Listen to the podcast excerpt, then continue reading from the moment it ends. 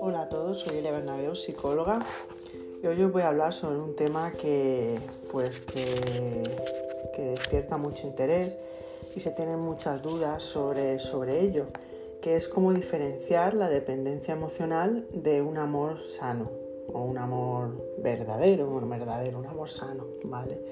Eso de amor verdadero ya es más filosófico, pero bueno, mmm, eh, la dependencia emocional, bueno, lo primero de todo eh, sería saber qué es una dependencia emocional, ¿no? Eh, la dependencia emocional es digamos, igual que se depende, por ejemplo, de una sustancia, del tabaco, de una medicación, de, de, lo que sea, ¿no? Pues también podemos tener dependencias de ciertas personas que pueden ser, pues cualquier persona, pero normalmente suelen ser, pues, la pareja, ¿no? Se depende, pues, completamente de ella, eh, se intenta satisfacer todos sus deseos siempre con, la intención de obtener pues, el mismo trato, obtener algo a cambio. Eh, se requiere pues, o sea, un constante, quieres una constante atención de esa persona. O sea, es una dependencia. igual que se depende de otras sustancias, pues se puede depender de personas. Em, ¿Cómo diferenciamos? Porque muchas veces es difícil, hay una línea muy delgada entre lo que es una dependencia emocional y lo que es el amor, ¿no? Muchas veces pues se ha hablado de que el amor pues hay que estar por la otra persona, hay que darlo todo, hay que... Y bueno, a veces son creencias que, no están... Son creencias que no son, son, no son reales, ¿no? Entonces, ¿cómo podemos diferenciar? Si yo estoy en una relación y quiero pensar, quiero decir, oye, ¿estoy dependiendo emocionalmente o, estoy en una relación sana? ¿Cómo lo podemos diferenciar? Bueno, hay ciertos aspectos que podemos, podemos cuestionarnos y vamos a, vamos a verlos. Primero, el motivo de la relación. Cuando una persona tiene una dependencia emocional, está con, esa, está con otra persona, digamos, para para no sentirse solo, no sentirse sola, para, digamos, quitar un malestar, un miedo a la soledad. Mm, cuando tú estás con una persona por, por, no estar sola, seguramente hay una dependencia emocional. Cuando hay un amor sano, tú estás con una persona porque realmente te apetece, estar con ella, eh, la eliges porque te apetece, aunque solo o sola también estás bien, ¿vale?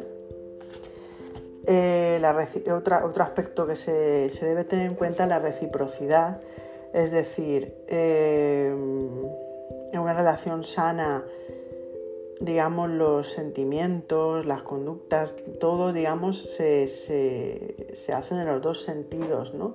Yo doy, recibo, digamos, se hacen en los dos sentidos. En cambio, en una dependencia emocional, eh, hay una persona que, digamos que, es la que, la que domina, ¿no?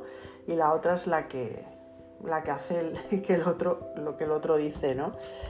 Entonces, cuando hay un amor sano, digamos que hay las conductas todos, digamos, en los dos sentidos. Cuando hay una dependencia emocional, siempre hay una persona que da más que la otra o que da algo esperando que la otra se lo dé también.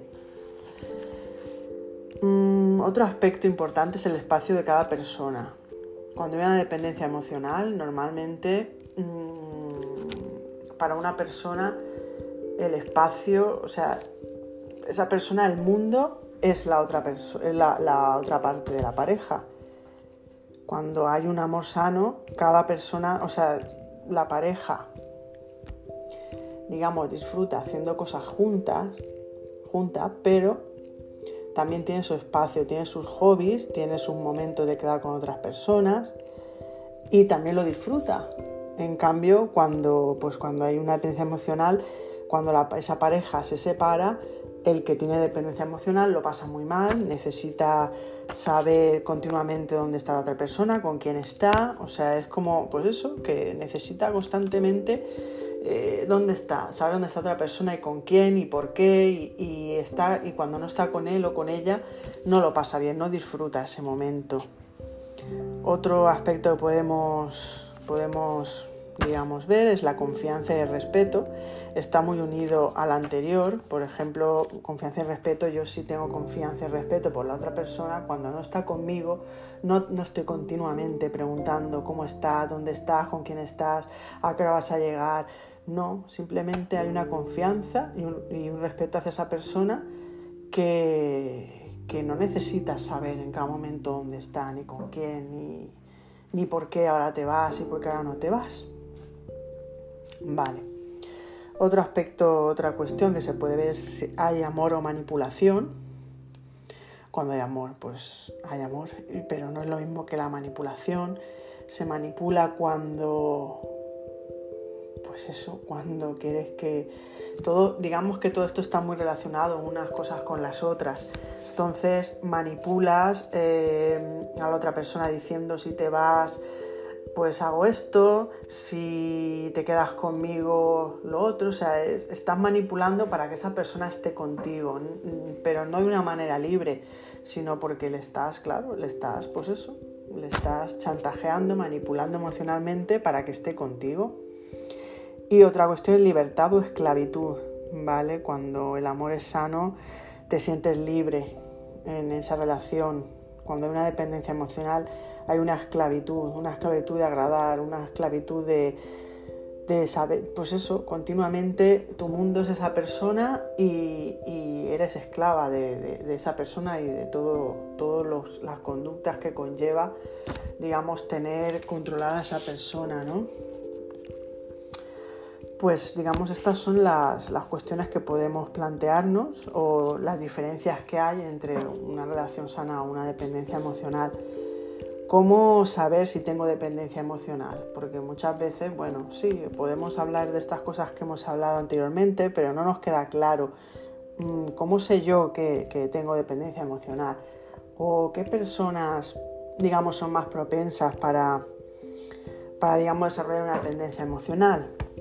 Pues empecemos con la baja autoestima. Cuando las personas tienen baja autoestima, tienen esa necesidad de que haya una persona, pues eso, continuamente a su lado, continuamente exigiéndole eh, amor, exigiendo amor, eh, una baja autoestima, pues muchas veces nos lleva a una dependencia emocional. Necesita, la persona que suele tener una dependencia emocional necesita saber mm, algo de la otra persona de manera continua, tiene que saber continuamente algo de esa persona, dónde está, eh, pues lo que hablábamos antes, dónde está, con quién. Son personas que suelen tener auténtico pánico a la soledad, también lo hablábamos antes, que el motivo de la relación no es estar con alguien porque eh, quiere estar, porque le hace sentir bien, sino porque tiene miedo a esa soledad. Eh, no, se tiene, no se tiene en cuenta ella misma, va muy relacionado también con la baja autoestima son personas que no, se valoran, no, se tienen en cuenta y solamente pues eso, se valoran con quién está a su lado, ¿no? Tiene una única prioridad y es la otra persona. Se atribuye a sí misma una posición inferior, se ven inferiores, también está muy relacionado con la autoestima.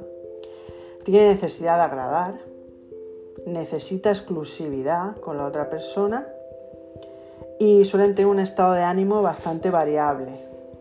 Vale, son personas pues, que psicológicamente no, están, o sea, no están bien del todo, mm, teniendo en cuenta pues, la baja autoestima. ¿no? Yo creo que la base de la base de la dependencia emocional es la baja autoestima que tiene la persona. Es miedo a estar sola, miedo a que nadie la quiera, miedo a que, pues eso, a perder a la otra persona. Yo creo que la base de todo esto es una baja autoestima. Y bueno, una vez que ya hemos visto las diferencias entre la dependencia emocional y el amor sano y cómo saber si tengo dependencia emocional, pues la otra cuestión es cómo, cómo, cómo supero o cómo, cómo poder superar eh, una dependencia emocional. Bueno, pues lo primero, como todo, como todo, hay que reconocer que hay un problema. O sea, muchas veces estas personas no, no reconocen que sea un problema, sino piensan que las parejas tienen que ser así. Esto va muy relacionado con lo siguiente.